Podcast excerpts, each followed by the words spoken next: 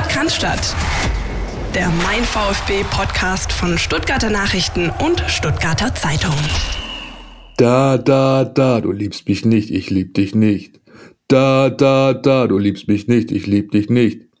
Mit diesem legendären äh, Hook von Trio, einer Band aus, sag ich mal, späten 80ern, oder? Wollen wir diese 152. Podcast-Folge beginnen. Und da, da, da habe ich nicht umsonst gewählt, denn da, da, Daten sind heute wieder unser Thema. Wir haben Steffen Görshoff eingeladen, den ihr sonst immer hört äh, in unseren Folgen mit einem kleinen Beitrag rund zum VfB Stuttgart. Heute ist er unser Gast. Steffen, grüß dich. Ich grüße euch und alle Fans des VfBs.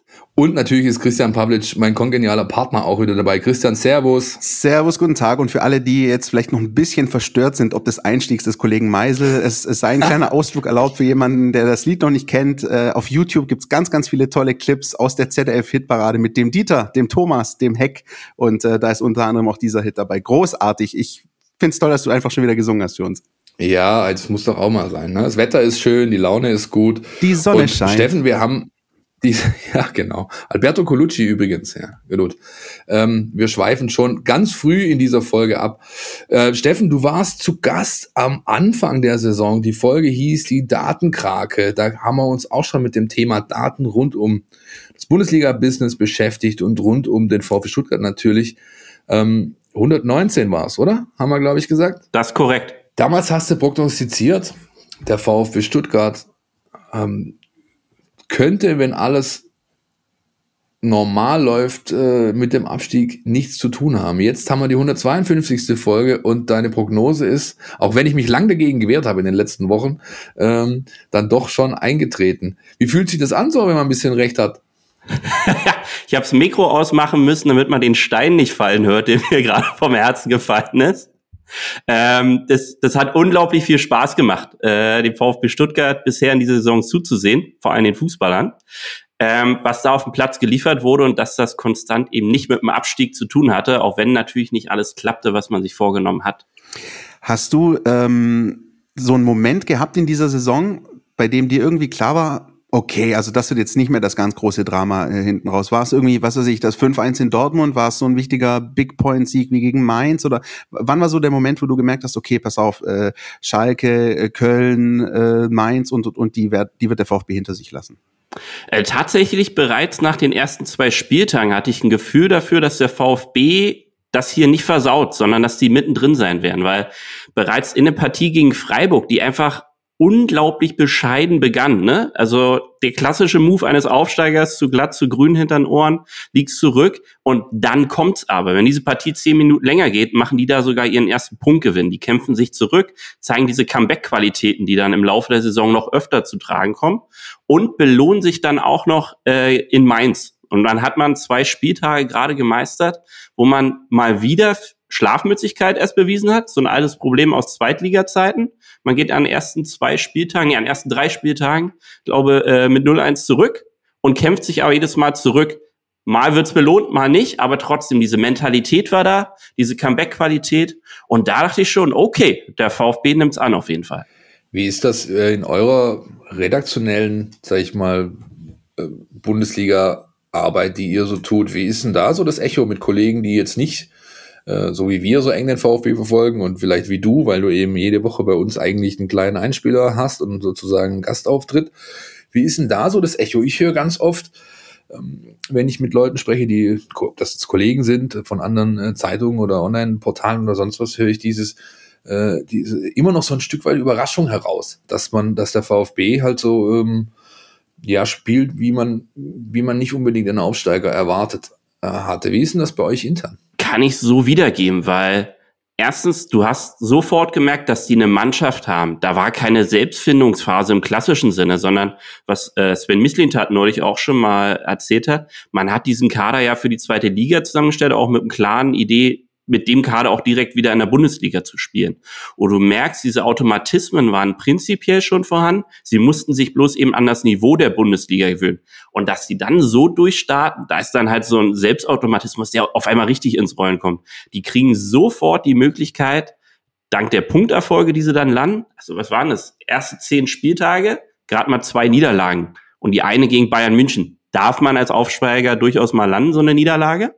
Ähm, dieses Selbstvertrauen war aber sofort dann auch noch da, dass man es wirklich das Bundesliga-Niveau hat. Und das macht sich schon bemerkbar. Und ich finde, das fand ich letztes Jahr schon bei Union so, so ein Marker, woran du auch äh, aufmerksam machst, okay, wir haben hier einen anderen Aufsteiger, dass der VfB in dieser Saison mit zu den Teams gehört, die am häufigsten mit in Führung gegangen sind. Ne? Also VfB 14 Mal in Führung, am häufigsten RB Leipzig mit 19. Ne? Und dann weiß man auf einmal, mit, in welcher Regalkategorie man mitfischt und dass man dann eben nicht der klassische Abstiegskandidat ist, wie es Paderborn war äh, in ihrer Saison. Du hast es gerade angesprochen. Übrigens hat äh, keine fünf Minuten gedauert, bis Steffen Görsdorf Union Berlin hier ins Spiel gebracht hat. Herzlichen Glückwunsch an den, so an den, Fan der Eisernen. Ich glaube, das dürfen wir verraten. Ähm, vielleicht für die ähm, Hörer unter uns, die die 119. Folge jetzt gerade zufällig aus irgendwelchen Gründen nicht gehört haben sollten, äh, Steffen, vielleicht kannst du uns noch mal ganz kurz umreißen, Wer bist du? Ähm, was hat es auf sich mit dem Institut für Spielanalyse, mit dem Podcast Read the Game und, und, und wie, wie beschäftigt ihr euch von Woche zu Woche um die Bundesliga und, und den Profifußball? Ja, ich bin Steffen Görsdorf, 33 Jahre alt und Spielanalyst. Ich habe Sportwissenschaft studiert und arbeite fürs Institut für Spielanalyse. Das Unternehmen wurde gegründet von meinem Bruder Carsten Görsdorf und Christoph Möller. Als sie die Uni verließen, äh, mit dem Doktortitel in der Tasche, aber der klaren Gewissheit, sie wollen nicht an der Uni bleiben und Lehre machen, sondern eben rein in die Praxis. Und äh, der Kernpunkt ihrer Doktorarbeit war das Videotraining, die Spielanalyse, damals noch mit den Juniorenhandballern des Deutschen Handballbundes, dass man über diverse äh, Turniere gefahren und hat geschaut, wie man den Trainer und die Spieler mit Videotraining und Spielanalyse unterstützen kann. Und man merkte dann allerdings auch schnell, dass nicht das ganz große Geld im deutschen Handball drin steckt, sondern man eben auf andere Wege äh, zu Geld kommen muss als eigenständige Unternehmer. Und durch ein paar Zufälle war man dann sehr schnell auf einmal im Profifußball dran. Der FC Augsburg fragte an der Uni an, sie suchten dort Videoanalysten, wussten selbst nicht genau, was sich dahinter verbirgt. Und dann hat man denen das so ein bisschen aufgezeigt, auch die technischen Rahmen. Und äh, dann ging es immer schneller voran, dass auf einmal mein Bruder mit Felix Magath im Austausch war, der trotz seiner Schleifer- und Diktatorenmentalität oft und auch sehr schnell für andere Dinge offen war, um eben eigenen Erfolg äh, zu manifestieren. Und in all den Jahren habe ich ihm als neun Jahre jüngerer Bruder ständig über die Schultern geschaut und äh, Blut geleckt, wenn man es so sagen will, äh, dass das für mich auch ein Feld sein könnte. Und so bin ich konstant reingekommen, nachdem ich auch selbst mit der Uni fertig war und gesagt habe, äh, das will ich hier in Vollzeit betreiben. Und wir helfen am Ende des Tages in zwei Bereichen, Nachwuchssport und Leistungssport. Und im Nachwuchssport geht es um langfristigen Aufbau. Wie bringt man erstens Talente in den Sport und dann auch hoch in den Profibereich? Worauf muss man achten? Und im Profisport geht es eben am Ende des Tages um das kalte Ergebnis. Ne? Schneller Erfolg, wie kann man Mannschaften schnell helfen oder eben auch klar machen, wo Fehlermuster liegen. Und da kommen sowohl Vereine als auch Ligen auf uns zu und inzwischen auch sogar jetzt kommt das böse Wort Investoren, sondern Le äh, Leute, die einem Verein eben Geld geben wollen, ob es als Sponsor oder als neuer Vereinspräsident ist, die aber erstmal wissen wollen, wo die Probleme liegen. Und da gehen wir inzwischen eben sehr tief in Datenanalysen rein und sagen, hör zu, da sind die Schwächen der Mannschaft, da die Stärken, daran kannst du auf die und da äh, die Weise arbeiten. Und übrigens, wir können dir auch noch sagen, wie man die Nachwuchskräfte eben auch in den Profibereich bekommt, bevor die woanders hinwandern. Ich finde es sehr lobenswert, dass Christian äh, nochmal die Basics erstmal ins Spiel gebracht hat und abgefragt hat, wer du eigentlich bist, nachdem ich vor lauter Trio singen das komplett vergessen habe in meiner Einleitung hier. Aber äh, das soll uns jetzt nicht weiter aufhalten. Ähm, Du hast gerade äh, äh, ja schön aufgezeigt, dass auch so ein als Hardliner bekannter äh, Typ wie Felix Magath dann doch neuem ganz ausgeschlossen sein kann.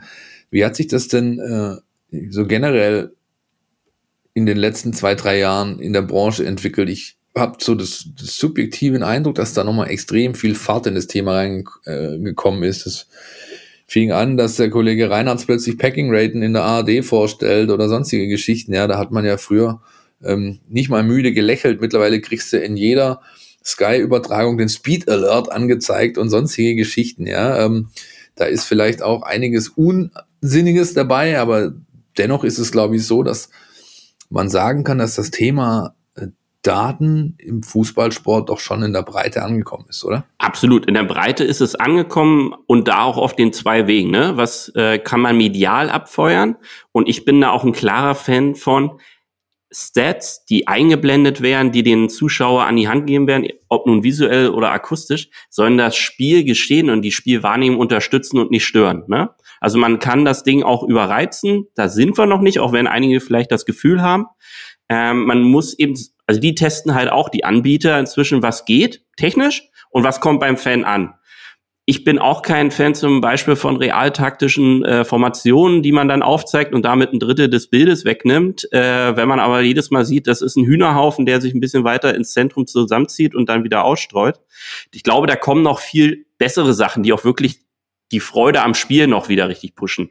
Und genauso schnell versinken auch äh, Datenangebote, sage ich jetzt mal Packing zum Beispiel, auch ganz schnell wieder in der Walachei, wenn sie den ich sag mal, dem Zuschauer und auch dem Kommentator selbst nicht so viele Neuwerte bringen. Außer dem einen Hallo-Wach-Moment, wir haben das jetzt und wir, wir pushen es mal.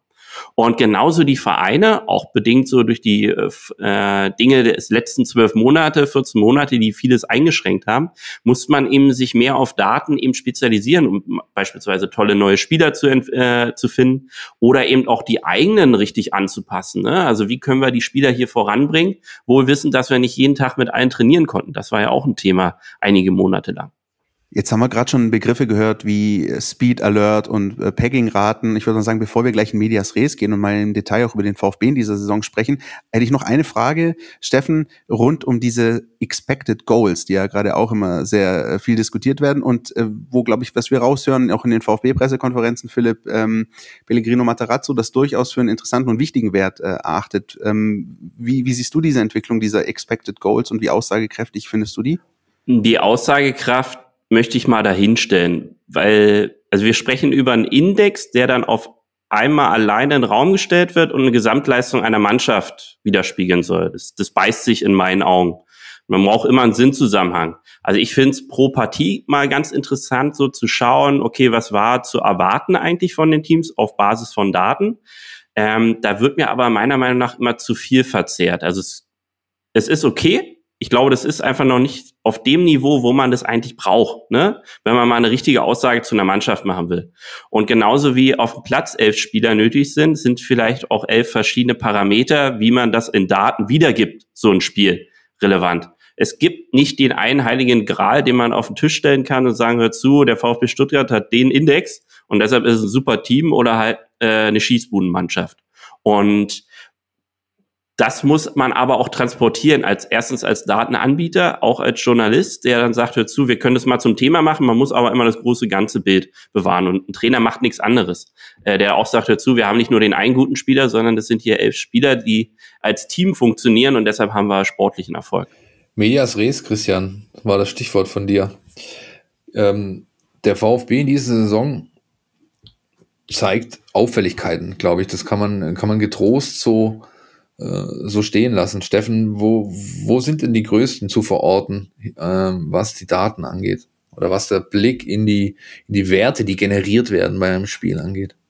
Also erstmal positiv gesehen, dass es nicht so viele negative Aspekte gibt. Ne? Also die sind nicht durch Zufall so solide durch die Saison äh, geschippert, ohne große Abstiegssorgen oder irgendwas, ähm, weil es vom Himmel fiel, sondern weil man sich das konstant erarbeitet hat. Also was vor allem die erste Saisonphase ja das Ding war, dass man auswärts vor allem die Erfolge gefeiert hat. Also man hat bis zum x Spieltag benötigt, um überhaupt einen Heimsieg mal einzufahren. Ne? Die Siege hat man vor allem auswärts geholt. Und dass das eben vor allem gelang, weil man auswärts die meisten Tore auch geschossen hat. Ich glaube, von den 47 Saisontoren fielen 26 auswärts.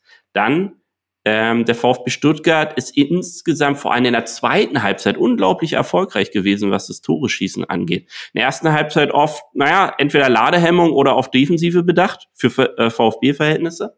Und dann gesagt dazu, nach der Halbzeit geht die nächste Karawane los. Und da hat man von den 47 Toren 29 nach der Pause geschossen und nur die Bayern und Dortmund äh, trafen jeweils öfter nach der Pause. Ja. Vor allem bei Dortmund ja fast ausnahmslos. Und das zog sich dann eben durch.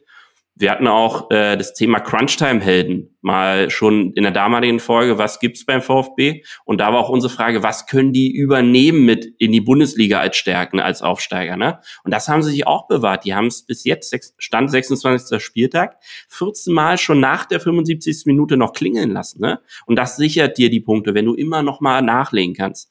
Und kein Zufall, dass einer der Top-Stürmer der Stuttgarter, Kalajdzic ist, der eben fünf Buhnen gemacht hat nach der 75. Minute. Unter anderem gegen Union übrigens. Den Unnachahmlich auch noch. Ja. Steilvorlage angenommen, Philipp Meisel. Aber es ist wirklich so auch in der Vorbereitung auf die Folge. Ich habe so versucht nachzudenken. Wir hatten dieses Crunch-Time-Thema und es gab ähm, jetzt 26 Spiele haben wir gespielt, oder ne? Ähm, und es gab kein Spiel, an das ich mich erinnern kann, in dem dem VfB jetzt irgendwie in der Schlussphase irgendwie groß Punkte weggenommen würden, sondern es war eigentlich eher immer andersrum. Der VfB war ja wirklich oft die Mannschaft, die das letzte Wort hatte, ähm, sei es gegen Union, aber sei es eben auch ähm, in, in, in vielen, vielen anderen Begegnungen, wo da einfach nochmal am Ende noch ein Punkt rausgeht, in Hoffenheim oder so. Also da, da gab es wirklich einige Spiele. Ähm, ist das natürlich auf der einen Seite sicher, sicher datenmäßig zu erklären, auf der anderen Seite aber auch konditionell. Ja, denn man sieht, dass die Mannschaft fitter ist, durchaus fitter als alle anderen. Und vielleicht kannst du da auch noch was dazu sagen, Steffen. Es gibt ja beispielsweise beim FC Schalke 04, der jetzt natürlich komplett abfällt in, in nahezu allen Belangen. Aber da wird eben die ganze Saison das Thema rauf und runter diskutiert, auch der konditionellen Probleme in der Mannschaft, die es auch beim VfB übrigens schon gab in der letzten Abstiegssaison. Das ist haargenau dieselbe Diskussion.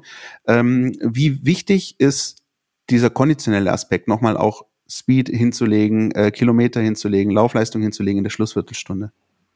Ja, vor allem zum richtigen Zeitpunkt unterwegs zu sein. Also Stand 26. Spieltag. Also man kann sehr viele Kilometer sammeln, allein weil man hinterherläuft. Das bringt halt auch nichts. Ähm, weiß jetzt nicht, wo, wo Schalke da im Ranking steht. Ähm, ich glaube, die haben sogar am, sind am wenigsten gelaufen. Also nicht mal das ging. Ja? Mit den Und Bayern allerdings, zusammen, ja. Richtig.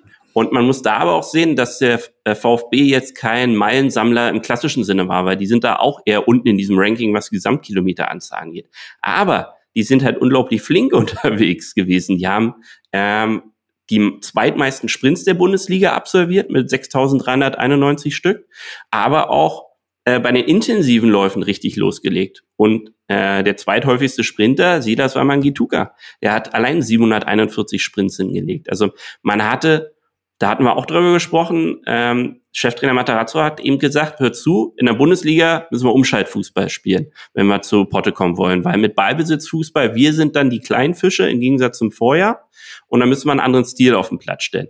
Und das kannst du auch daran ablesen. Der VfB ist nicht die Ballbesitz-Powermaschine gewesen, sondern die Umschaltmaschine. Die haben nach Dortmund, die eigentlich fast nur noch nach Umschaltsituationen Tore schießen, der VfB Stuttgart hat allein 18 Buden gemacht auf diese Weise. Und da sind Leute wie Waman Getuka so maßgeblich mit dran beteiligt gewesen. Und man hat einfach ein Muster gefunden, mit dem man Erfolg in der Bundesliga feiern kann und sollte, um die Klasse zu halten.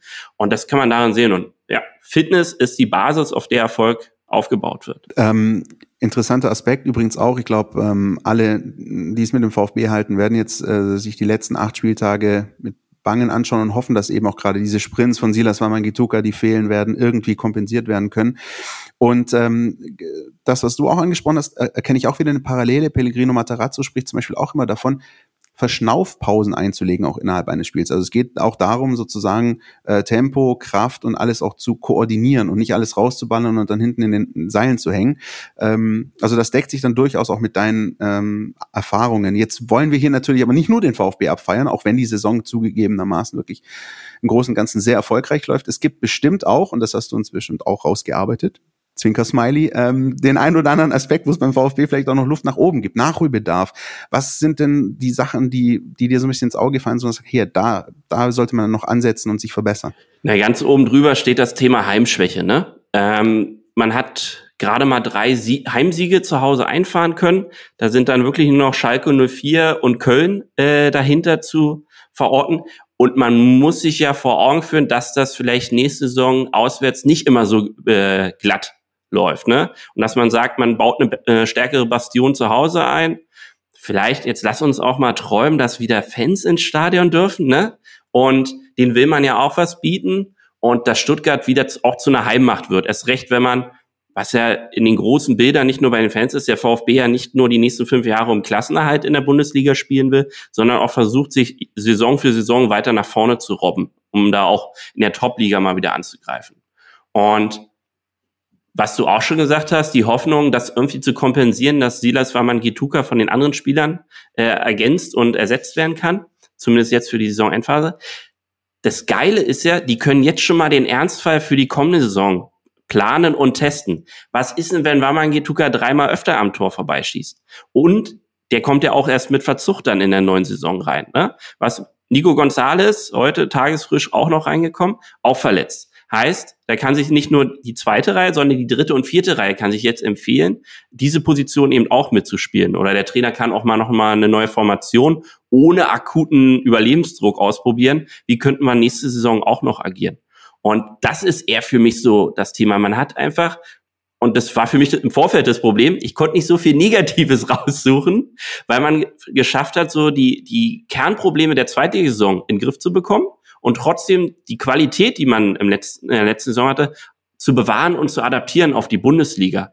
Und das spricht halt für den VfB. Das ist aber halt keine Garantie, dass alles so gut auch in der kommenden Saison läuft, sondern da muss man darauf reagieren können. Und dafür kann man die Saison-Schlussphase jetzt nutzen. Das sind wir wieder bei dem Reallabor-Thema, was wir die letzten Folgen ein, zwei Mal hatten, Christian. Was ist denn mit dem äh, Rebounding, äh, mit der Rebounding-Geschichte? Wie hat sich das denn entwickelt? Das hatten wir ja auch schon äh, mehrfach äh, als Thema oder zumindest angerissen, als äh, dass eben der VfB es oftmals dann doch noch nicht geschafft hat, obwohl man die Initialsituation eigentlich verteidigt bekommen hat, dann aber den, den viel zitierten mystischen zweiten Ball dann eben doch wieder hergegeben hat und, und dann vielleicht sogar daraus noch einen, einen Treffer kassiert oder zumindest aber eine Chance gegen sich. Was ist daraus geworden? Genau. Und das ist eben einer dieser Erfolgsfaktoren, wo man klar sagen kann, das hat man in den Griff bekommen. Die hatten allein, wenn wir jetzt mal die, auf die ersten zehn Spieltage gucken, da waren drei Gegentore direkt mal drinnen nach so einer Rebound-Situation. Über die gesamte Saison verteilt waren es eben nur noch elf, elf Tore. Ne? Das war, glaube ich, eine äh, ähm, Aufstiegssaison ein ganz großes Problem eben, dass man die nicht unter Kontrolle bekommen. Deshalb war, hat es so lange gewackelt. Und diese Abwehr hat sich schlicht und ergreifend gefunden. Es sind ja teilweise wirklich die identischen Spieler, plus eben auch Zukäufe wie den Anton, der da auch wunderbar eingeschlagen hat. Und da hat man die Bundesliga-Reife bewiesen, die andere Vereine eben nicht in den Griff bekommen hat. Und wenn wir jetzt mal auf Gesamtgegentore auch noch kurz springen, an den ersten zehn Spieltagen haben die 16 Gegentore kassiert bei Stuttgart, wo das eben man sich Siege wieder hat nehmen lassen, sonst wäre das vielleicht noch schneller hier auch ein Deckel drauf gewesen. Aber das hat man in den Griff bekommen, weil man, glaube ich, im Rest der Hinrunde dann insgesamt nur noch 27 Gegentore kassiert hat. Also gerade mal noch elf obendrauf kam. Wenn man jetzt schon beim Defensivverbund sind, eine wichtige Rolle, das bemerken zum Beispiel Christian und ich immer wieder, wenn wir im Stadion sind, wo du jetzt wirklich alles hörst, selbst wenn einer mal ein äh, äh, streichen lassen muss, würdest du das wahrscheinlich hören. Da oben so still ist es da manchmal. Aber wer einfach einen massiven Einfluss hat äh, oder nimmt, ist Gregor Kobel. Äh, das streichen auch die Verantwortlichen immer wieder raus, wie, wie, wie, wie gut er da hinten ist in der Führung, im Coaching, im Anleiten durch eben Kommandos das ist das, was man deutlich wahrnimmt. Was hat er denn, sag ich mal, auf der Datenebene zu bieten, was man vielleicht nicht auf den ersten Blick sieht? Bei einem Torhüter ist es ja, so stelle ich es mir zumindest vor, äh, deutlich schwieriger, äh, sag ich mal, Werte zu erheben, weil er zwar oft in dem modernen Spiel den Ball am Fuß hat, aber die Einflussnahme oder ja, die, ich wüsste jetzt spontan nicht, woran ich die festmachen sollte, außer eben an den Kommandos und dass er eben, wenn er einen Ball hat, ihn halt mit 90 plus x Prozent auch an, an seinen äh, nächsten Spieler bringt. Genau, und das sind ja meistens dann die Pässe über fünf Meter der formellen Art. Ähm, das kann man allein schon mal daran fassen, wir, wir bewegen uns da im Bereich der Episoden. Also die ganze Art, wie wir über Fußball nachdenken, begründet darauf, dass wir das Fußballspiel, das dort läuft, in einzelne Episoden unterteilen. Eine Episode beginnt damit, dass ein VfB-Spieler Ballkontrolle gewinnt, egal auf welche Art und Weise, Zweikampf oder äh, Ball abgefangen. Und dann zirkuliert er in den Reihen des VfBs und wird irgendwann wieder abgegeben. Episodenende. Und Gregor Kobel ist beim VfB in den Top 6 drinne. Also vor ihm alle relevanten Spieler äh, im zentralen Mittelfeld und äh, Bornas Soße auf dem linken Flügel und dann kommt schon Kobel, also nicht mal die ganzen Stürmer und so weiter. Und das unterstreicht eben auch nochmal, äh, wie man seine Position zu sehen hat. Der ist halt nicht nur dafür da, die Bälle da hinten wegzufangen, äh, was er auch sehr gut macht und wahrscheinlich noch besser auch in der kommenden Saison. Und da sieht man halt die Spielstärke, die auch eben diese modernen neuen Torhüter, wie sie immer dann tituliert werden, eben mit einbringen. Und auch in der Bundesliga, wenn man dann eben schaut, wie sind da die Gesamttorhüter aufgestellt, da ist er unter den Top 7, wenn es um Episodenbeteiligung geht. Und ganz weit vorne dieser Stefan Ortega, wo schon öfter das Scheinwerferlicht auch drauf ging, so dieser Spielmacher-Torhüter, der hat in Einführungsstrichen auch nur 400 Episoden mehr. Also dafür, dass man den schon so bewusst sucht. Und äh, das ist für mich so einer der Parameter, wo man sehen kann, wie oft der da involviert ist. Und, kleiner Ergänzer, auch an den viertmeisten Torschüssen unter den Torhütern in der Bundesliga beteiligt. Also der gibt auch wirklich Input direkt nach vorne. Das, äh, das ist interessant. So, über diesen Input habe ich jetzt noch gar nicht so nachgedacht. Was ich noch als Personalie so im Hintergrund hatte, und ich glaube, darüber müssen wir auch noch kurz sprechen. Ähm, als du das letzte Mal bei uns zu Gast warst, war unter anderem ein Thema Philipp Förster, der äh, sich da wirklich äh, herausgehoben hat und, und, und wo du auch nochmal seine Bedeutung quasi auch für das Spiel des VfB unter Pellegrino Matarazzo ähm, äh, dargelegt hast. Er ist mittlerweile Stammspieler, kommt in den allermeisten Fällen zum Einsatz. Ähm, und trotzdem hat man immer so den Eindruck, auch wenn man dann in diesen sozialen Medien liest und unter den Fans, oh, spielt schon wieder der Förster und so. Das ist quasi das, äh, wo ist Maxim äh, von 2020, 2021. Äh, also es gibt immer die Leute, die sich da so ein bisschen beschweren und, und sagen, der Förster, warum spielt der? Ähm, Steffen, warum spielt der? Warum ist er so wichtig für das Spiel des VfB unter Materazzo? Also da sind wir bei dem Ding, die vielleicht normale Fußballfans oder in ihrer Laune halt immer absehen. Also Tore und Assists. Fußball ist aber weitaus mehr. Und man muss vielleicht auch Philipp Förster eingestehen, dass vielleicht die nächste Saison seine erst so richtig wird. Ne? Erstens, wir wissen alle nicht, was da im Sommer passiert, von wo auf einmal Geldsäcke geflogen kommen ähm, und eventuell Spieler auch weggelotst werden. Plus, man muss sich jetzt mal vor Augen führen. Der Mann hat knapp 50 Torschussbeteiligungen gesammelt. Aber während alle anderen mindestens ein Drittel mehr Spielzeit hatten. Also in der wenigen Zeit, die er reinkam, hat er halt effektiv richtig was abgerissen. Und das landet leider nicht immer direkt auf der Anzeigentafel, ja, ähm, gibt aber dem Trainer halt auch ein klares Signal. Ich habe Tiefe im Kader, ich kann mich auf den verlassen. Plus, wir wissen auch noch nicht, ob Matarazzo sagt, hör zu, wir haben eine ganz gute Saison gespielt, wir müssen aber an unserem Spielstil schrauben. Und dann macht's Klick, weil Förster dann der Zielspieler ist. Und wir müssen ja auch noch klären, äh, also nicht wir, aber der VfB Stuttgart, ob er mit gewissen Spielern auch verlängert, die ein gewisses Alter und ein Verdienst zwar beim Verein haben, aber vielleicht nächstes Jahr eben nicht mehr von der Partie sind. Und ob Förster deren Spielanteile direkt eins zu eins übernimmt. Ja, also auch da hat man die letzten Wochen eben aus gebotenem Anlass äh, auch drüber gesprochen und das bestätigt. Nur, da bin ich jetzt ein bisschen froh, äh, dass äh, Steffen das bestätigt, was ich letzte Woche, glaube letzte Folge, glaube ich, gesagt habe, der diese oder vorletzte, dieser mystische vorletzte Pass, ja, das ist eben auch als Torschussbeteiligung einfach bei euch in der Wertung, in den Datensätzen mit drin. Das kommt ganz oft von Philipp ähm, ist dazu noch ein unfassbares Arbeitstier, äh, läuft immens viel, war, war auch schon zu Zweitliga-Zeiten ein, äh, ein Spieler, der, glaube ich, da in den, in den, in den Top-Regionen im Liga-Vergleich unterwegs war. Und ich gehe echt mittlerweile so weit zu sagen, würde der auch noch treffen, wäre er halt wahrscheinlich im Sommer nicht mehr beim VfB Stuttgart. Nur, dass das dem geneigten Sofaschauer zu, zu vermitteln, ist halt wirklich schwierig, weil er eben genau diesen Fakt, diese harte, zählbare Einheit in Form einer Vorlage oder eines Tores nicht auf die Anzeigentafel bringt. Das ist wirklich so bei ihm das Thema und ich würde mich wirklich dafür verkämpfen, weil man immer wieder ja auch das mitbekommt und auch liest und auch er spricht ja darüber, ähm, ob es im Gespräch mit uns ist oder sonst nicht, dass er halt so viel Hate abbekommt, dass das sich ein bisschen ändert, weil äh, zumal es ist auch ein eigener Akademiespieler, ja, ein Spieler, der hier ausgebildet wurde, der seine, der seine Jugend hier beim VfB investierte, dann einen Umge Umweg gehen musste über, was weiß ich, Nürnberg 2, Waldhof, Karlsruhe, was weiß ich, wo der überall war. Das ist für mich übrigens auch ein Zeichen dafür, der, das für immens für den Spieler spricht.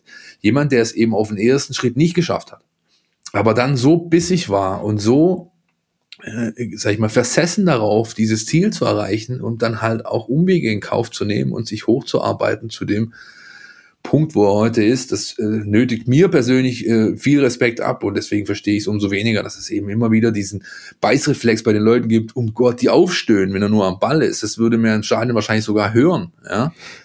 Ich glaube, das ist auch wirklich auch mal generell, also mal abseits von Daten, einfach ein ganz wichtiger Aspekt, dass du einen so einen richtigen Arbeiter in der Offensive vorne drin hast. Philipp Förster, das muss ich an der Stelle auch mal sagen, wenn irgendwie, und der VfB hatte genug Regenspiele in den vergangenen Wochen und Monaten.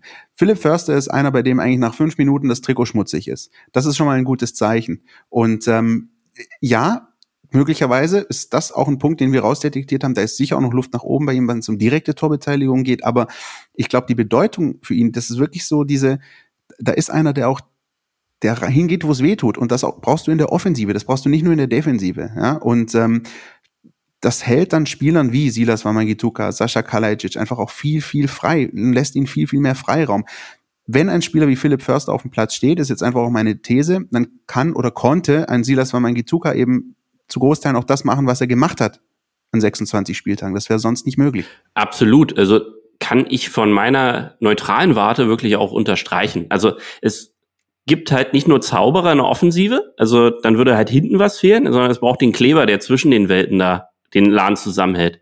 Und dann auch nochmal, also Baman Gituka ist durch die Decke gegangen in der Aufstiegssaison, Kalajdzic, Borna Sosa bewirbt sich auch gerade um den goldenen linken Hammer äh, in Sachen Hereingaben. Und wer soll denn da jetzt noch durch die Decke gehen? Und äh, was Philipp schon meinte, wenn der jetzt auch noch durchgeht, also wie viele Spieler will man denn angeblich dann verteidigen am Transfermarkt, ne? Und Warum sollte der nach seiner ersten Bundesliga-Saison nicht eine deutlich bessere Zweitbundesliga-Saison spielen? Und da sehe ich einen Förster ganz klar mit weit vorne. Und was auch schon richtig ist, der bringt halt Wurzeln aus dem Verein mit. Ne? Der, er hat sich durchgekämpft bis in den Profibereich. Da gibt's auch in anderen Vereinen Beispiele, die halt eine Identifikation auch eben ermöglichen. Und es kann eben nicht nur immer der Zauberer sein, der da auf dem Platz dann auch noch äh, Dinge aus dem Ärmel herausschüttet, äh, die alle Euphorie entfachen lassen. Und wie gesagt, bin guter Dinge, dass der im nächsten Jahr auch eine Rolle spielen wird beim VfB und zwar eine entscheidende. Da wird viel damit zusammenhängen, ähm, ja, wie diese Position, sag ich mal, im Kader hinter den, hinter der, sag ich mal, nominellen Spitze, wie das, wie das vertraglich äh, geregelt werden wird. Ob man die Davi und Castro verlängert, äh, ob man sich dazu durchringen kann, ob oder ob nicht, dann hast du eben Spieler wie Steffen, äh, wie Steffen, wie Philipp und wie, wie Teto Klimowitz, die dann halt hier äh, ganz groß Ansprüche stellen werden. Und ähm, ja, spannend, wo das, wo das noch hinführt. Die Frage, wo das noch hinführt, stellen sich viele übrigens auch äh, mit Blick auf Sascha Kalajic. Was da passiert ist, glaube ich, in den letzten Wochen und Monaten ist auch ein Wahnsinn. Jetzt auch in der Nationalmannschaft wieder getroffen. Ähm, unfassbar, was, was äh, der gerade abfeuert vor dem Tor. Ähm, was kannst du uns, Steffen, zu ihm noch sagen? Ist, ähm, also konnte man, konnte man damit rechnen vor, vor einem halben Jahr oder was zur Hölle ist da passiert im positiven Sinn? Ähm, aus den Daten nicht, allein aufgrund der Historie, ne? Schwere Verletzungen und aber der komplette Verein stand auch dahinter. Die haben erstens medial bewusst klar gemacht, wir holen hier keinen Ersatzspieler, wir schwören auf und warten auf ihn. Und da mussten wir dann schon ahnen, okay, was sehen die denn alles in dem, ne? Dann kommt der rein in die Saison und es ist ja teilweise schon Genuss, dem da zuzusehen, wie der seinen Körper koordiniert und dass er dann auch eine Abschlussstärke in den Raum stellt, die jetzt nicht nur im Nationaltrikot, sondern vor allem beim VfB bewiesen hat, lässt sich mal an der folgenden Zahl festmachen. Also die sogenannte Conversion Rate. Also was macht der aus seinen Torschüssen? Wie viele Tore? Und Kalajdzic hat 50 Schüsse in dieser Saison bisher abgegeben, 13 Tore draus gemacht. Das macht eine Conversion Rate von 3,8 was echt krass ist. Also jeder vierte Schuss von Kalajdzic zappelt durchschnittlich im Netz. Ja? Nur noch besser in der Bundesliga sind die Wahnsinnsstürmer Lewandowski und Haaland, die eine Conversion Rate von 3,2 haben, also knapp vor äh, Kalajdzic. Und dann noch Max Kruse äh, mit 2,1. Äh, vielleicht auch bedingt durch die unglaublich gute Elfmeter-Trefferquote, dass da jeder drin ist und er ansonsten nicht so viel macht im Spiel. Aber das, also das sieht man mal, an welchem Sphären Kalajdzic in dieser Saison unterwegs ist, ja, und wo es noch hingehen kann, wenn der seine Konstanz findet und gewisse Dinge eben dann nicht mehr liegen lässt und sondern noch schneller schaltet. Aber wie gesagt, auch da, junger Spieler und Lewandowski hat ja auch nicht sofort zum Weltklasse-Fußballer gefunden. Es war so klar, dass er jetzt wieder irgendeinen Schwenk zur Union einbauen musste. Ich hätte echt drauf wetten können, ey. Ja, die um, ähm, zwei guten Stats muss man ja unterbringen. Zahlen ja, nicht. Ja, ja, genau. Wenn man aber jetzt gerade mal bei, bei Sascha Kalacic und äh, Max Kruse bleiben wollen, was beide auch äh, so eint, und das war, hat Sven Missint hat die Tage im äh, KMD-Podcast erwähnt, unter anderem auch ein Grund, warum er ihm datenbasiert aufgefallen ist, weswegen er dann schlussendlich auch verpflichtet wurde, war seine grundsätzliche Gefahr im, in der Red Zone, im roten Bereich. Also äh, quasi so diese 25, 30 Meter vor dem Tor.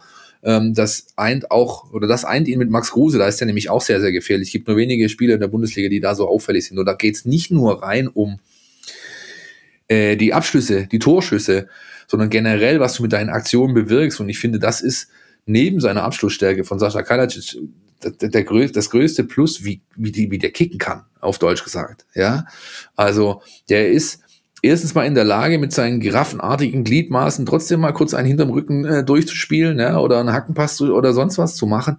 Und, und das ist, ähm, glaube ich, noch deutlich höher zu bewerten als die koordinativen Fähigkeiten, er ist uneigennützig in solchen Situationen.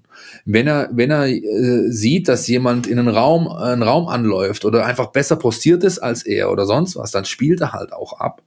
Ja, und das finde ich zeigt, äh, äh, zeichnet dann irgendwann mal die ganz Großen aus, die in der Lage sind, tatsächlich äh, dann auch zu erkennen, okay, wenn ich jetzt diesen kleinen Steckpass spiele, ähm, er, eröffnet sich eine viel, viel bessere Möglichkeit, als wenn ich jetzt hier äh, mit dem, meinen Kopf runternehme und durch die Wand will und einfach draufrufe und dann mal schauen, ob er durchkommt oder nicht. Äh, sehr schön, also dein vorletzter Punkt, da gibt's nämlich auch eine passende Zahl zu. Die sogenannte, also nicht nur, was er uneigennützig mit Ball für die Mannschaft leistet, sondern auch, was er uneigennützig ohne Ball am Fuß leistet. Das messen wir in der indirekten Beteiligung. Und hat Kalajdzic in dieser Saison bereits drei indirekte Beteiligungen sammeln können. Heißt im Umkehrschluss, der Angriff lief und er hat durch einen Laufweg im Strafraum oder an der Strafraumgrenze einen Raum geöffnet für einen Mitspieler, damit der eben zum Abschluss kommt. Und das ist der Topwert in der Bundesliga in dieser Saison. Und es gibt, gab auch eine Saison, wo Lewandowski und Volland das vor einen forciert haben und dann wiederum mehr auf den Torabschluss ging. Also da kann man zum Beispiel auch mal schauen, wohin entwickelt sich Kalajdzic in der Folgesaison. Ne? Wird er noch mehr zum Torjäger, weil ich ihm durchaus zutraue, weil er auch beidfüßig ist. Ne? Also der hat nicht nur einen Kopfball, äh, wo er die Topwerte gerade liefert, sondern er hat sowohl mit links als auch mit rechts schon getroffen. Und wenn der da einfach noch klarer in seinen Abschlüssen wird, dann sind auch nochmal fünf Treffer mehr drinne, die er eh schon geschossen hat. Ein Aspekt vielleicht noch oder äh, auch eine Personalie, an der wir das ganze ähm, Konstrukt VfB aus den vergangenen äh, ein, zwei Jahren vielleicht ähm, darlegen können, ist auch nochmal mit Blick auf dieses datenbasierte Scouting die Personalie Wataru Endo. Also ein Spieler, den äh, offenbar niemand groß auf dem Schirm hatte, der dann aber zum VfB gekommen ist. Auch hier, wir haben das oft diskutiert, Philipp und ich, wochenlang, monatelang, auch unter Tim Walter keine Rolle gespielt hat, keine Rolle auch spielen sollte erstmal wohl und jetzt komplett durch die Decke geht. Auch japanischer Nationalspieler, übrigens auch getroffen, allerdings nicht beim 14 zu 0 von Japan gegen die Mongolei, das ist ein kleiner Skandal. Äh, da hat er sich nicht in die Torschützenliste eingetragen. Aber Wataru Endo auch ein ja, vielleicht der Gewinner und jetzt bin ich lobe mich wirklich ungern selbst. Mache ich wirklich, ich bin ein sehr bescheidener Typ. Aber in der Folge vor der Saison habe ich gesagt, Wataru Endo ist der einzige Spieler, bei dem ich mir absolut sicher bin, dass er in der Bundesliga besteht. Ähm, weil wir alle ja nicht wussten vor Saisonbeginn, wie sieht das aus, wie, wie, wie stellen sich die Spieler an. Endo war wirklich einer, bei dem ich mir sicher war und ich bin froh, dass, dass er das bestätigt hat. Ähm, wie nimmst du ihn wahr und, und vielleicht kannst du auch da noch mal ein bisschen was zu diesem datenbasierten Scouting auch sagen. Also wie, wie kann man da eben oder jemand wie ihr dann den Verein ähm, sozusagen zur Seite springen und, und helfen? Also Wataru Endo ist wirklich einer der Spieler der Saison, also nicht nur bei Stuttgart, sondern in der Gesamtbundesliga, muss man wirklich sagen. Also stand jetzt Mr. Zweikampf äh, beim VfB Stuttgart. Besser übrigens Mr. Zweikampf als Mr. 3 zu 1. Das will ich nochmal sagen an der Stelle. So, jetzt kannst du weitermachen. Entschuldigung. Wir scheißen, Benny Fuchs. Mr. Zweikampf deutlich beliebter auf jeden Fall auch in Bundesliga Deutschland. Definitiv, äh, definitiv.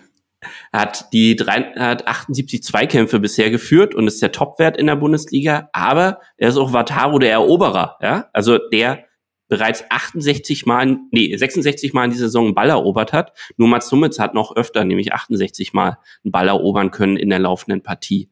Und ich habe manchmal das Gefühl, er setzt zwei Sechser, obwohl sie auch noch Mangala mit auf dem Platz haben, der sich ja dann auch noch mit offensiver mit nach vorne schiebt, ähm, durch dieses er hat eine Präzision drinne, wo andere, wie ich, vielleicht auch noch 15 Kilometer mehr pro Partie am, äh, gefühlt laufen, setzt er zum richtigen Zeitpunkt an. Und ist eben nicht nur bei den Offensivleuten, die unglaublich viele Sprints ansetzen, sondern Wataru Endo hat eine unglaubliche Wahrnehmung des Spiels, wann er forcieren muss und dann erobert er den Ball. Und das ist das dann, was die Videoanalyse zum Beispiel bringen würde, in Kombination mit Daten. Was macht er da eigentlich? Und da geht's dann halt auch wirklich rein und da kann man nur den Hut vorziehen, äh, AV Sven Mislintat und VfB Stuttgart insgesamt, dass sie den dann geholt haben wo man sagen kann, okay, was für Spiele haben wir denn? Weil vorher war er jetzt auch nicht der Top-Torjäger, der hat jetzt nicht so wahnsinnig viele Torschussbeteiligung, glaube ich, bei seinen Vorgängerstationen gehabt. Der passte dann aber in die Spielidee beim VfB perfekt rein. Und da ist Endo ja, der ist ja eben nicht nur ich sag mal, die Abrissbirne da hinten, sondern ganz im Gegenteil. Der hat die meisten Torschussbeteiligungen beim VfB Stuttgart, nämlich 99 Stück. Und dahinter kommen dann erst die anderen Asse aus der Offensive, heißt, was der da hinten einleitet. Und Philipp hatte ja schon mal sehr früh den Begriff des Quarterbacks entwickelt für Wataru Endo, der halt wirklich das Spiel von hinten aufzieht und nicht mehr der Sechser im Jens Jeremies Gedächtnisfußball ist. Ja. das ist auch gut, Jens Jeremies Gedächtnisfußball. Stark. Ja, und er kann es halt auch aus beiden Ebenen heraus. Er, er macht es, er macht das aus der, aus der Sechserposition raus. Er macht es aber im Zweifel halt eben auch von ganz hinten. Wenn dann, wenn, wenn Materazzo auflöst und sagt, wir machen äh, keine oder oder beispielsweise Waldemar Anton muss muss runter oder ein anderer Mavropanos ganz oft Foul Trouble, dann ist Anton nach rechts gerückt, dann ist halt dann ist halt ähm, äh, Endo oft in diese Quarterback-Rolle zwischen den beiden Innenverteidigern in die Dreierkette gegangen und von da macht das eben auch. Er hat den Mut, dann auch mal diese ganz langen äh, Bälle zu spielen oder einfach extrem viel zu initiieren von der Position. Und da geht's in erster Linie natürlich um das Können. Du musst das, musst es im Fuß haben und, im, und das Auge dafür haben. Aber viel wichtiger ist, glaube ich, der Mut, sich zu trauen, diesen Ball zu spielen. Weil wenn du ihn nämlich verkackst, hast du ganz schnell zwei, drei Leute, die auf dich zulaufen, auf die letzte Reihe. Und äh, deswegen gibt es nicht allzu viele Leute, die äh, auf dem Bundesliga-Niveau zumindest nicht, die, die eben genau diese, diese, diese, diese, diese Assets mitbringen, diese Fähigkeiten, die er da hat. Und auch das ist Übrigens ein Punkt, ähm, was sich daran anschließt an das, was Steffen vorher gesagt hat. Das hat man übrigens auch schon zu Saisonbeginn gesehen. Zweiter Spieltag in Mainz, da hat er sich gleich mal eingeführt mit so einem wunderbaren Schnittstellenpass, die jetzt in dieser Saison schon wirklich häufig gebracht hat. Also wirklich auch das Timing zu haben und, und den Instinkt. Ich glaube, das glaube ich auch, was das absolut dazugehört. Das kannst du, das kannst du nicht lernen. Das hast du oder hast du nicht. Aber diesen Instinkt zu haben, im richtigen Moment wirklich den richtigen getimten Pass äh, in den Lauf des Offensivspielers zu, zu spielen sensationelle Fähigkeiten, ja. Gut, jetzt haben wir hier ähm, so viel Lobhudelei betrieben. Wollen wir mal zu einem leicht negativ konnotierten Thema kommen? Der Steffen hat es vorher schon ganz kurz angeschnitten. Ähm, nämlich unseren nächsten, nächsten großen Punkt hier auf unserer Liste. Was war denn eigentlich so los in der Länderspielpause? Ähm, wir haben zum einen natürlich mal die VfB-Nationalspieler im Einsatz. Ja, da ist äh, Mavropanos, der sein Debüt für Griechenland gegeben hat. Da ist Endo, der Kopfballtreffer äh, erzielt hat und beim 14 zu 0 gegen die Mongolei ähm, laut Kicker, Ticker sogar zwischenzeitlich im Tor stand. Ja? Ob das so stimmt, lasse ich mal dahingestellt. Aber zumindest, Wahnsinn. zumindest stand es da beim Kicker in der Übersicht mal kurz zu lesen. Ähm, Teto Klimowitz, Debüt für die deutsche U21, Startelf-Debüt für die deutsche U21, äh, Viertelfinalqualifikation für die U21 EM erreicht. Ähm, da findet ihr eine Übersicht bei uns auf Stuttgarter Zeitung, Nachrichten.de und natürlich in der App äh, die ihr hoffentlich alle ähm, habt und äh, das mein VfB Plus Abo abonniert. Ähm, aber ja, äh, Trainingswoche ein, glaube ich, äh, schon negativer Punkt, den man erwähnen muss. Verletzung Nico González, ja. Auch wenn er die letzten Wochen schon kaum Rollen gespielt hat oder Rolle gespielt hat, weil er eben verletzt war, wäre er jetzt, glaube ich, in diesem Endspurt, der ansteht, schon noch wichtig äh, äh geworden. Äh, nur daraus wird jetzt zumindest vorerst leider nichts. Verletzung, äh, Wiederzerrung, äh, diesmal was leichteres Oberschenkel. Man rechnet mit 10 bis 14 Tagen Ausfallzeit. Aber das ist natürlich schon bitter für den VfB, weil Mama Gituka haben wir angesprochen, fehlt sowieso. Und ähm, ich glaube, wir enden schlussendlich wieder bei dem Thema, wie wir das wir schon letzte Woche hatten. Es geht jetzt darum, dass solche Jungs wie äh, der Feuerhund Kulibali und, und Roberto Massimo, dass die ja, einen Schritt nach vorne machen. Erik Tommy, für den gilt das auch, oder? Das sind so die Jungs, die in diese Rolle reinwachsen oder diese Rollen reinwachsen müssen jetzt, die da, die da frei sind, oder? Äh, kann ich nur unterstreichen. Also ich habe ja vor, was waren es, vor drei, wann hatte sich Gonzalo, äh, Gonzales verletzt?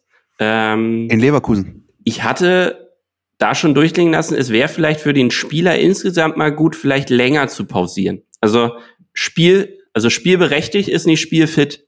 Und dass er jetzt schon wieder eine Muskelverletzung hat, ist so ein klares Indiz. Und ich würde da echt nichts übers Knie brechen wollen, dass der sauber in die Sommervorbereitung geht, um jetzt nicht nochmal am Ende Spielminuten zu sammeln. Also tut zwar dem Spieler auf Konto weh und auch dem eigenen Ehrgeiz, äh, weil man dann eben nicht so viele Spielanteile hat, aber es wäre geil, nächstes Jahr zu sehen, wie der 34 Spieltage äh, mal abliefert. Ne? Weil trotz der ganzen Verletzungsunterbrechen gehört er zu den Topspielern beim VfB Stuttgart. Aber dass er jedes Mal ausgebremst wird, ist halt nicht so cool. Ja? Und das gibt halt irgendwann auch eine strukturelle Problematik. Und ja klar, äh, Spieler wie Tommy, aber ich muss auch mal sagen, Stenze und Massimo könnten da vielleicht auch mit, mit reingehen jetzt in die Thematik und sagen, hör zu, können wir unsere Rolle, so wie wir sie bisher gelebt haben, noch mal eine Ecke offensiver leben?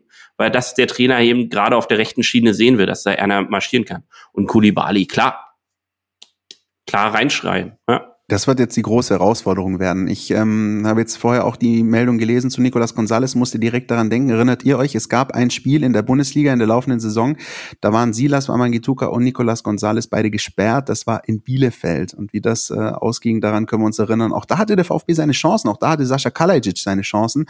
Aber ähm, jetzt wird es einfach wirklich drauf ankommen, auch weiter effektiv zu sein. Und ähm, ja, gerade jetzt zwei Heimspiele, Bremen, Dortmund, das ist wirklich die Probe aufs Exempel. Also ich bin ehrlich gesagt gerade ein bisschen froh drum, dass es jetzt auch zwei Heimspiele sind erstmal. Das war das einzige Spiel in der Saison, in dem der VfB mit seinen eigenen Waffen geschlagen wurde. Und zwar, und zwar so richtig. Ja, das stimmt, ja. Das Spiel in Bielefeld mit Stefan Ortega, dem ersten vorher genannt, dem Torhüter Spielmacher, dem einzigen, den einzigen in der Bundesliga. Ja. Ist witzig, ja, das ist, ich kann mich noch äh, an, an Spiele erinnern, äh, das ist schon Jahre her, äh, da hat Bielefeld noch dritte Liga gespielt gegen den VfB 2 damals und gegen die Stuttgarter Kickers, die guten alten Zeiten hier in Stuttgart, als die Kickers noch äh, zumindest drittklassig waren. Und da gab's das auch schon. Zwischenzeitlich ist Ortega dann mal kurz zu 1860 und ist dann aber wieder zurück zu Bielefeld. Und auch da wusstest du, wenn Bielefeld kommt, ja, äh, kurzer Abstoß, Ortega, Abwehrspieler lässt klatschen, langer Huf, Klos läuft durch, Tor. Das war so klar, ohne Scheiß. Du konntest echt die Uhr danach stellen, so haben die ihre Tore gemacht und so machen sie es heute auch noch. Ja? Also so sind die aufgestiegen. Ja? Also das ist, ist schon, ist schon äh, interessant, dass es dann doch ganz oben auch äh, hier und da so funktionieren kann. Bin eh überrascht von denen. Die machen das schon sehr gut. Die haben sich auch, obwohl ich diesen Trainerwechsel für völlig unsinnig halte, äh, den sie da vollzogen haben, schlagen sich weiterhin ganz passabel. Ähm, das bringt uns jetzt natürlich hier thematisch auf unserem Blatt, das wir hier vor uns alle haben, nicht weiter. Ähm, ich würde kurz, Steffen, auch wenn du da relativ wenig dazu beitragen kannst, äh, zwei, drei Themen gern noch abhandeln. Eines davon zumindest, das Christian sehr, sehr freut. Ähm, zum einen, ähm, dabei fange ich gleich einfach mal an. Der VfB hat heute eine Neuverpflichtung bekannt gegeben am Mittwoch an unserem Aufnahmetag. Wir haben darüber schon letzte Woche berichtet, zwar, ähm, und das als quasi den Vollzug vermeldet, aber heute wurde es offiziell. VfB hat ja auch eine Leichtathletikabteilung. Und da gab es heute einen Neuzugang, nämlich Annalena Frese. Christian, was hast du dazu zu sagen? Ich als äh, großer Leichtathletik-Fan freue mich wirklich über den Neuzugang. Und es ist wirklich auch eine positive Nachricht, weil ähm, es ist ja jetzt nicht äh, die erste Leichtathletin, der erste Leichtathlet, der wirklich jetzt auch mit großem Namen, ähm, mit dem Brustring sozusagen äh, auf die Athletikbahn geht. Ähm, wir hatten auch einen Kollegen auch schon bei uns übrigens zu Gast, äh, sich daran erinnert, ne? ähm, der auch schon beim VfB äh, zugegen ist. Ähm, Marie-Laurence Jungfleisch, auch äh, für den VfB, ähm, Fabian Heinle, also da sind schon ähm, Athleten dabei. Da stellt sich der VfB auch außerhalb des äh, VfB, äh, außerhalb des Fußballs äh, auf. Und das ist auch unter anderem etwas, was ja auch Klaus Vogt sich immer auf die Fahnen geschrieben hat. Also ähm, tolle Neuverpflichtung. Vielleicht, das ist äh, der Punkt, ich glaube, auf den spielst du an, äh, äh, Philipp. Vielleicht sollten wir sie mal einladen. Ich glaube, so ein Podcast ähm, mit äh, dem Neuzugang des VfB Stuttgart wäre jetzt auch nicht so schlecht. Wir schauen mal, was da möglich ist mit Annalena Frese. Ich weiß zumindest, dass dein Herz ganz äh, groß klopfen würde, wäre es der Fall. Positive Nachrichten, äh, positiv konnotierte Nachrichten, auch die gibt es natürlich in dieser, in dieser Woche vom VfB Stuttgart wieder nach Wochen voller, ja, sag ich mal, Wahnsinns und, und, und vielen Irrungen und Wirrungen. Und das ist, zumindest wie ich das finde, die Kooperation mit dem äh, Straßenmagazin Trott war. Das hört sich jetzt im ersten Moment unspektakulär an. Aber Trottwar ist, ich meine, jeder, der das in der Stadt äh, sich viel bewegt, äh, der kennt die Verkäufer, das sind Obdachlose oder zumindest, äh, ähm, sag ich mal, Wohnungslose Menschen, denen es nicht so gut geht. Die verkaufen ein Stadtmagazin und das, äh, das ist immer, also ich bin regelmäßiger Käufer, weil es einfach das Ding ändert, verändert deine Perspektive auf vieles und das finde ich immer per se gut, wenn man, wenn man auch sich mal mit, äh, mit einem völlig anderen Blickwinkel auseinandersetzt. Und dieses Magazin, das gibt es jetzt beim VfB im Online-Shop, ähm, aber es wird auch ein, äh, ja, so ein fast, würde ich hätte gesagt, Trikot aufgelegt, aber ein, ein T-Shirt mit dem roten Trottwar-Balken als Brustring, quasi dem Logo drauf, kann man im Online-Shop erwerben. Und die, äh, die Erlöse gehen eben zum einen dem Magazin zu, beziehungsweise der Organisation, da wird ja auch spendenbasiert gearbeitet. Und äh, zum anderen äh, natürlich für die VfB Fair Play Geschichten, das ist der sag ich mal, Zweig des VfB Stuttgart, der sich um soziales Engagement kümmert. Auch äh, sehr, sehr wichtiges Thema. Und wenn man da so ein bisschen zurückblickt, letztes Jahr haben die Jungs vom Kommando Cannstatt da schon eine große Aktion gestartet, eben mit auch Trottwar, als dies, äh, die Pandemie losging, die Leute nicht mehr auf der Straße diese, die Magazine so verkaufen konnten, wie sie es gewohnt waren. Da hat man siebeneinhalb, fast 8000 Euro eingesammelt. Ähm, ich finde das sehr, sehr lobenswert. Da macht der VfB schon sehr viel richtig in den letzten Tagen, ist immer wieder zu bemerken. Auch äh, Steffen, da erinnerst du dich sicherlich dran, das kennst du, dieses Thema mit den Regenbogentrikots vor ein paar Wochen, das bundesweit für Aufsehen gesorgt hat. Das sind schon alles Sachen, wo ich sagen muss, da ähm, äh, ja, es ist angenehm drüber zu sprechen, macht der VfB gerade sehr, sehr viel richtig. Mit der Brechstange wurden die Weichen wieder richtig gestellt im Verein. Ja, ja so ein bisschen muss man das tatsächlich sagen. Also man merkt da im Hintergrund, dass, dass ganz, ganz vieles äh, passiert. Beispielsweise dieses Thema Datenschutzbeauftragter hat der VfB ja extern ausgeschrieben. Ich habe noch ich habe noch gemoppert von wegen, ja, weil sie das Internet halt nicht hinkriegen. Ja, jetzt ist es aber so, dass die, dass die, die die Ausschreibung in Rekordzeit quasi von der Homepage genommen haben, weil körbeweise die Bewerbungen da kamen. Ja? Also glaube ich 20, über 20 Bewerbungen sind da. Das heißt, es gibt Menschen, die sich wirklich aktiv da einbringen wollen. Und das wiederum habe ich ja auch schon oft angesprochen hier in diesem Podcast. Aktiv einbringen ist erstmal gut. Ob man das jetzt übers Ehrenamt tut, äh, wenn man eben sich äh, beim EV engagieren will oder eben in dem Fall jetzt natürlich bezahlt, das muss auch sein. Es ist ein Profigeschäft, das ist ein sehr, sehr wichtiges Thema, das Datenschutzthema, da darf man auch dafür Geld verlangen, aber es ist schon immer wieder erstaunlich, auch wenn der VfB es ja mit traummantlischer Sicherheit immer wieder schafft, sich in irgendeine Malese rein zu manövrieren. Der Weg da raus, der ist halt genauso safe. Das ist, das ist, und da sind wir dann bei diesem Punkt Strahlkraft und Wirkung, ja, finde ich. Das ist schon immer wieder erstaunlich, wie es dieser Club schafft, dann doch äh, wieder Auswege zu finden aus, aus Themen, die äh, auswegslos schienen noch vor Wochen. Ja, hätten wir jetzt, Steffen, dich vor, sag ich mal, acht Wochen eingeladen, hätten wir jetzt nicht so locker flockig über ein paar Daten und Packing Raten, Rates und sonstige Geschichten Vataro den Eroberer plaudern können. Es ist vor allem das erste Mal, dass wir eine, seit Folge 119 vermutlich, dass wir eine Folge zum Thema Daten haben, die aber wirklich positiv konnotiert ist, ja, ja. wo wir nicht irgendwie da sitzen und, oh, und, sondern es ist, wir reden über Daten und es ist schön und es macht Spaß, dass es das noch gibt. Wunderbar. Ja. Jetzt lass uns mal kurz einen Jingle hören. NLZ News. Neues von den Nachwuchsmannschaften. Unser NLZ Newsflash diese Woche. Steffen, ähm, verfolgst du die Regionalliga Südwest? Ausnahmslos, also noch vor der Bundesliga. Dann bist du bestimmt auch Fan des FC-Astoria Leerzeichen Waldorf. Ein Riesenverein. Äh, seit meinen Kindestagen äh, schlafe ich in Bettwäsche dieses Vereins. Sehr gut, sehr gut, sehr gut. Nichts anderes haben wir erwartet. Ähm, da hat der VfB Stuttgart am Wochenende so einen kleinen Meltdown erlebt. Ich wollte ja ursprünglich zum Spiel und dann auch darüber berichten. Allerdings habe ich dann kurzfristig einen Impftermin bekommen und habe dann Prioritäten gesetzt. In diesen Zeiten zieht man mir das hoffentlich nach. Jedenfalls äh, hat man eine Führung weggeschmissen, am Schluss 2-3 gegen Mainz 05 verloren so ein bisschen den Kollaps erlitten, nachdem HB28 mit einer Ampelkarte vom Platz gegangen ist. Holger Bartstuber ähm, hat da sozusagen einen Wendepunkt in diesem Spiel eingeleitet.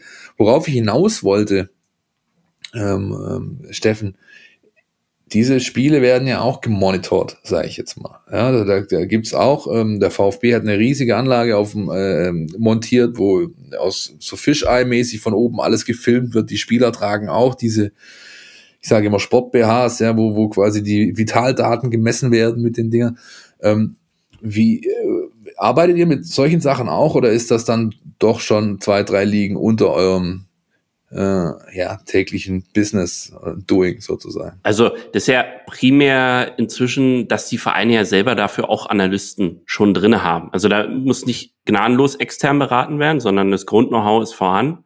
Und da geht's ja auch viel noch um Athletik-Fitnesssteuerung. Ne? Also wo sind die auch im roten Bereich unterwegs? Weil also mag sein, dass der VfB für sich selber da auch Aktionsdaten mit erhebt, aber für die Liga an sich gibt es ja noch nicht solche Datenberge, wie es für die Bundesliga gibt.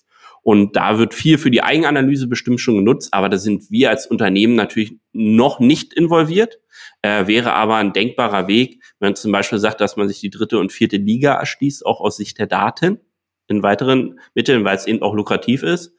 Allein schon unter dem Sichtpunkt, Kamerasysteme werden günstiger aufgrund der Massenproduktion, aber auch intelligenter, dass man das schneller e-, eben erheben kann, so Basisinformation. Und langfristige Ziel muss ja auch sein, dass der VfB noch mehr eigene Nachwuchskräfte eben auch wieder in die erste Mannschaft integriert. So gut das Scouting und der Zukauf von jungen Talenten aus dem Ausland ist, ähm, ich glaube, den größten Erfolg sammelst du eben auch, wenn du Jungs aus deiner eigenen Heimat holst. Das müssen jetzt nicht zwingend deutsche Spieler sein, sondern die hier einfach aufgewachsen und ausgebildet wurden. Ja, da haben wir viel mit Thomas Krücken zuletzt drüber gesprochen. Ne? Erinnert euch sicherlich alle, die die Jubiläumsfolge gehört haben. Da muss ich noch kurz einhaken und auch lohnt nochmal über den VfB sprechen, weil die vor zwei Jahren oder so die Weichen eben gestellt haben, auch den Jugendbereich neu anzufassen. Ist Krücken ganz weit vorne mit in der Thematik drinne. Eben, wie können wir hier besser noch analysieren, vor allem die Trainer, das ist ein richtiges Thema bei den Nachwuchskräften. Und was brauchen die dafür, dass wir eben die Spieler noch besser machen können mit den Mitteln, die vorhanden sind, weil eben nicht 100 Millionen rumliegen für ständig neue Transfers. Auch in dem Bereich, also äh, wahnsinnig spannend und ich finde es auch echt extrem, wie die Entwicklung da weitergegangen ist. Also du kannst dir heute, klar, ist eher auch aus Zuschauersicht interessant, aber du kannst dir mittlerweile fast jedes Regionalligaspiel in irgendeinem Livestream anschauen und das kann man sich dann dementsprechend auch nachschauen, wenn man es nicht live gesehen hat. Also auch wenn das meistens nur aus einer Kameraperspektive irgendwie ist, ist er besser als gar nichts. Und ich glaube, da können die Vereine schon noch sehr viel davon zehren. Ähm, Fitnesssteuerung war für mich noch ein Punkt. Äh, 13 Spiele stehen nämlich noch an für den, für den VfB 2 in dieser Monster-Saison. Ja? 42 äh, Spieltage ist ja vollkommen irre. Ähm, äh, jedenfalls sind die final terminiert. Alle Termine findet ihr bei uns in der Mein VfB App und auch wenn ihr nicht hingehen könnt, so habt ihr doch zumindest einen Überblick, welche Spiele wann stattfinden und welche ihr vielleicht sehen könnt. Äh, das sind meistens, wenn, dann Auswärtsspiele, denn der VfB 2 bietet zu Hause diesen Streaming-Service, den Christian angesprochen hat, noch nicht an. Ähm, nächstes Spiel, Samstag 14 Uhr, Balingen mit H. Das ist das badische Balingen, da im, im Ortenau-Kreis, glaube ich, irgendwo. Ähm, Kaiserstuhl. Ähm, Kaiserstuhl, jawohl. Auswärts Samstag 14 Uhr.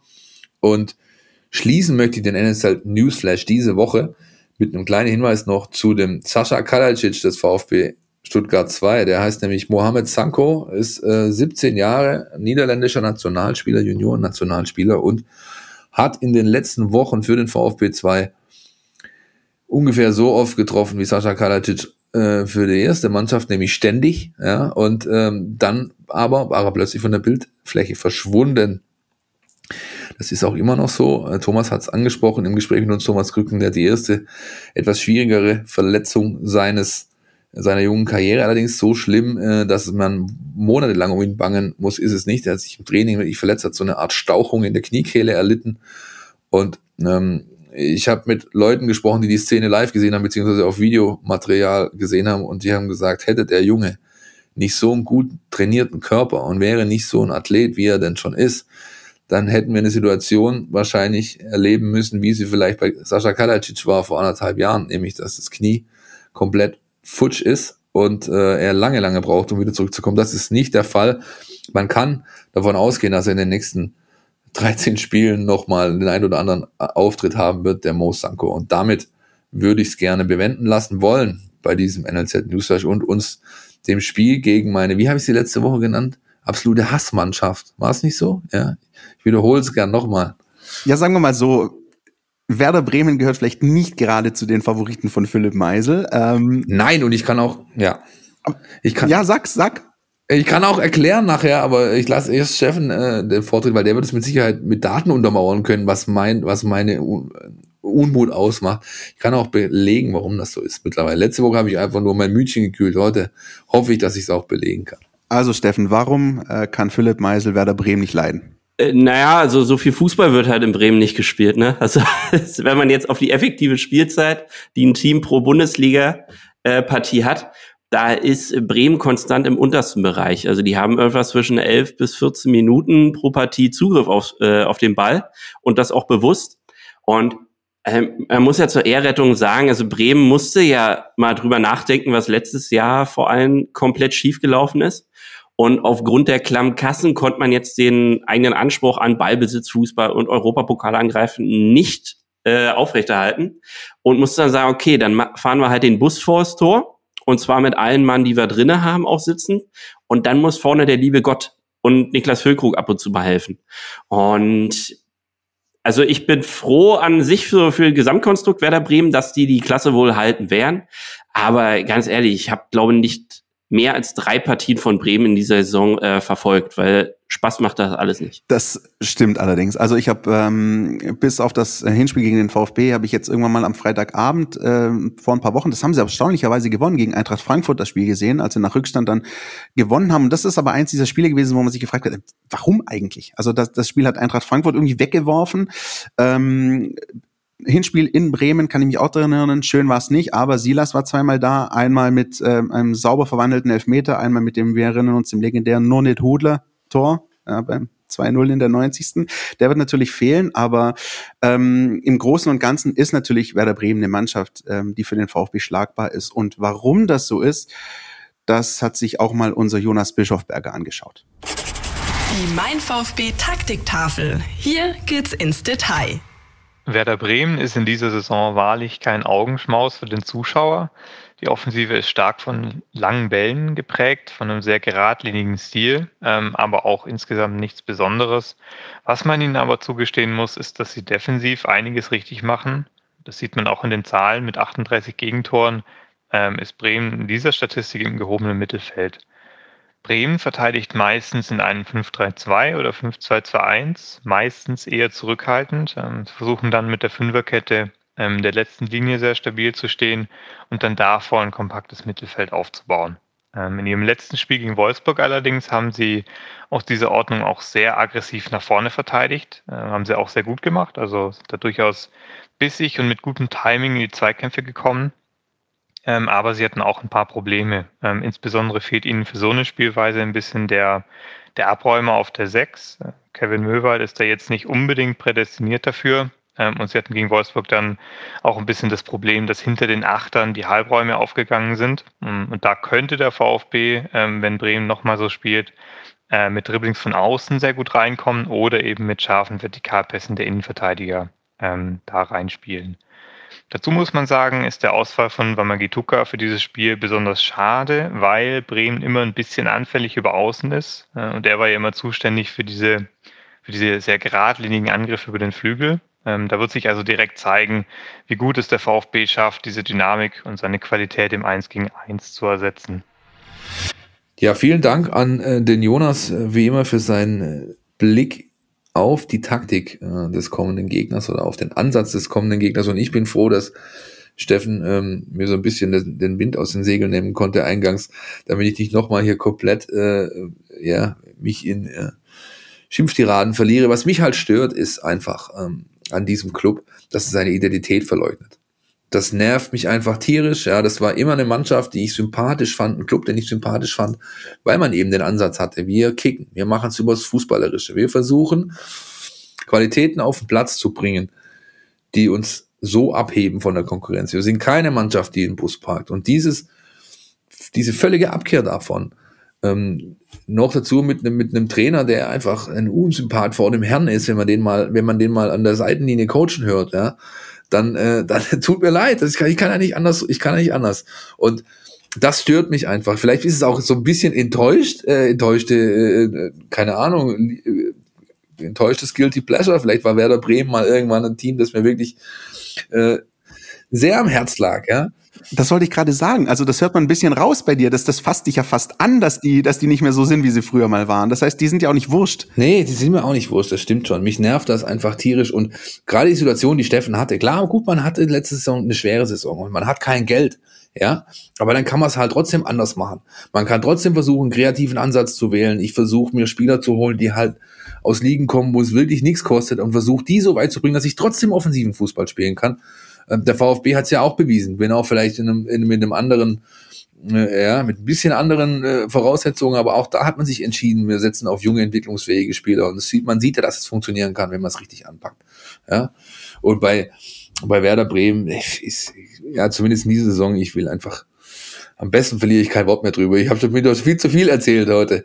Ähm, was, Christian, da möchte ich nochmal anknüpfen bei dir. Du hast vorhin Waman Gitukas Treffer in der 90. Minute ähm, erwähnt, der schon für die ein oder andere kontroverse Diskussion zumindest mal geführt hat. Glaubt ihr, dass sein Fehlen jetzt vielleicht sogar ein Vorteil ist für den VfB Stuttgart? Es hört sich vielleicht grotesk an, aber könnte es ein Faktor sein, dass eben etwaige Revanchegelüste seitens der äh, Bremer nicht, nicht äh, ja, quasi jetzt zum Ausdruck gebracht werden können, weil der Spieler einfach nicht da ist. Also solche Leute wie, äh, keine Ahnung, der Derby Selke, auch wenn er nicht so oft spielt, aber der hatte bestimmt eine kleine Rechnung offen so, ja. Oder vielleicht auch der ein oder andere aus dem Abwehrverbund, der gesagt hat, ey, wenn der spielt, aber den, den zeigen muss. Das ist einfach jetzt ich will nicht darauf hinaus, dass man den jetzt kaputt getreten hätte oder sonst was, aber dass man es halt, dass man es halt als Motivationsansatz schon irgendwo nehmen kann vor dem Spiel. Wie seht ihr das? Na, also vorneweg, was du schon richtig sagst, kaputt treten können sie nicht, der ist schon kaputt. Ähm, das ist auch eine Art von Artenschutz dann. Und äh, auch fies für die Bremer jetzt in der Gegneranalyse, naja, ein Schlüsselspieler ist nicht da. Von den anderen gibt es nicht so viel Material, was man sichten könnte.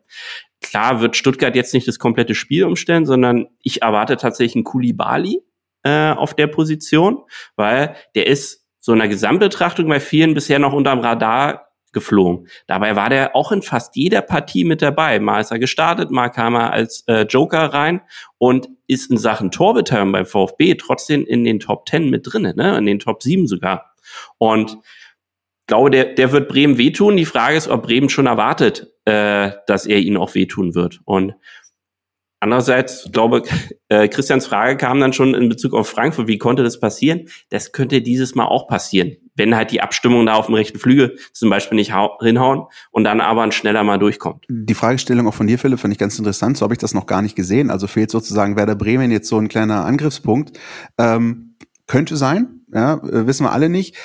Ähm, und die zweite Frage, die ich aber eigentlich hätte, ich glaube, Steffen, korrigiere mich, aber die hast du eigentlich schon beantwortet. Die, die, die wäre nämlich gegangen in die Richtung, wird sich am Spiel des VfB taktisch möglicherweise was ändern. Du erwartest also einen Kulibali, der die Position von Silas Wamangituka ausfüllt, wie in den vergangenen Spieltagen. Sehe ich das richtig? Denke ich auch. Ich glaube, äh, was Kulibali vielleicht defensiv nicht so drauf hat, was auch bei Wamangituka ja durchaus ein Faktor ist, ähm, dass einfach das defensive Mittelfeld hinter ihm noch mehr aufräumen wird. Also da werden andere den Defensivpart schultern, aber also es wäre komplett der Überzeugung auch von Matarazzo, wir greifen nicht mehr an, äh, vor allem gegen Bremen, die ja zwangsläufig Stuttgart zwingen werden, den Ball zu besitzen und dann müssen wir auch was draus machen. Und da würde ich halt mit dem Kulibali dann aber auch mit offenem Visier reingehen. Also weder das Werder Brems äh, Verteidigung im 1 gegen 1 bisher äh, gnadenlos überzeugt hat, sondern die auch übers Kollektiv den, den Laden halt dicht gemacht haben. Und da soll man sie auch wirklich fordern. Ja? Also wenn sie schon Punkte mitnehmen äh, sollen, dann sollen sie dafür auch was geleistet haben, statt nur den Bus zu parken. Das ist doch mal ein schöner Schlusspunkt. Steffen, herzlichen Dank. Wie letztes Mal, wie eigentlich immer, du bist ja eigentlich, auch wenn du nicht physisch oder äh, in Gänze immer in jeder Sendung dabei bist, trotzdem irgendwie in jeder Sendung dabei. Ähm, herzlichen Dank erstmal. Und ähm, für euch alle da draußen gilt, wie immer, wenn ihr Entzugserscheinungen habt und donnerstags die Podcast-Folge gehört habt, dann einfach dienstags äh, die Read the Game Folge hören. Spätestens dienstags, oder Steffen? Richtig. Spätestens dienstags die Read the Game Folge hören von den Jungs vom Institut für Spielanalyse und da einfach nochmal so den Bundesligaspieltag, wie es Christian immer so schön sagt, Püree massieren lassen. Und dann, ähm, ja, äh, würde ich sagen, Steffen, auch da du das schon das zweite Mal da bist, äh, kommst du ums Tiki-Taka rum. Das lassen wir heute einfach mal, auch wenn ich ein schönes vorbereitet hätte. Aber vielleicht gibt's beim dritten Besuch, äh, und der kommt mit Sicherheit, ähm, die Gelegenheit, das Ganze dann nochmal zu bringen. Herzlichen Dank, Steffen. Ich habe zu danken. Es war auch mir wieder ein inneres Blumenpflücken und ich freue mich schon auf den Hattrick. Sehr schön. Der ist sicher nicht weit. Wir wünschen euch äh, da draußen schöne Ostern, ja, und schönen Ostersonntag mit dem Heimspiel des VfB, hoffentlich mit drei Punkten aus äh, Sicht der Weiß-Roten. Und dann hören wir uns, Philipp, nächste Woche wieder, wenn es zum äh, 153. Mal heißt, da, da, da. So sieht's aus. Und ihr da draußen, ähm, für euch haben wir natürlich für den Karfreitag eine kleine Podcast-Spezial-Sonderfolge noch vorbereitet. Die hört ihr exklusiv in der App, wie letzte Woche schon. Ich bin gespannt, was Christian dieses Mal für mich vorbereitet hat. Bis dahin. Podcast Der Mein VfB Podcast von Stuttgarter Nachrichten und Stuttgarter Zeitung.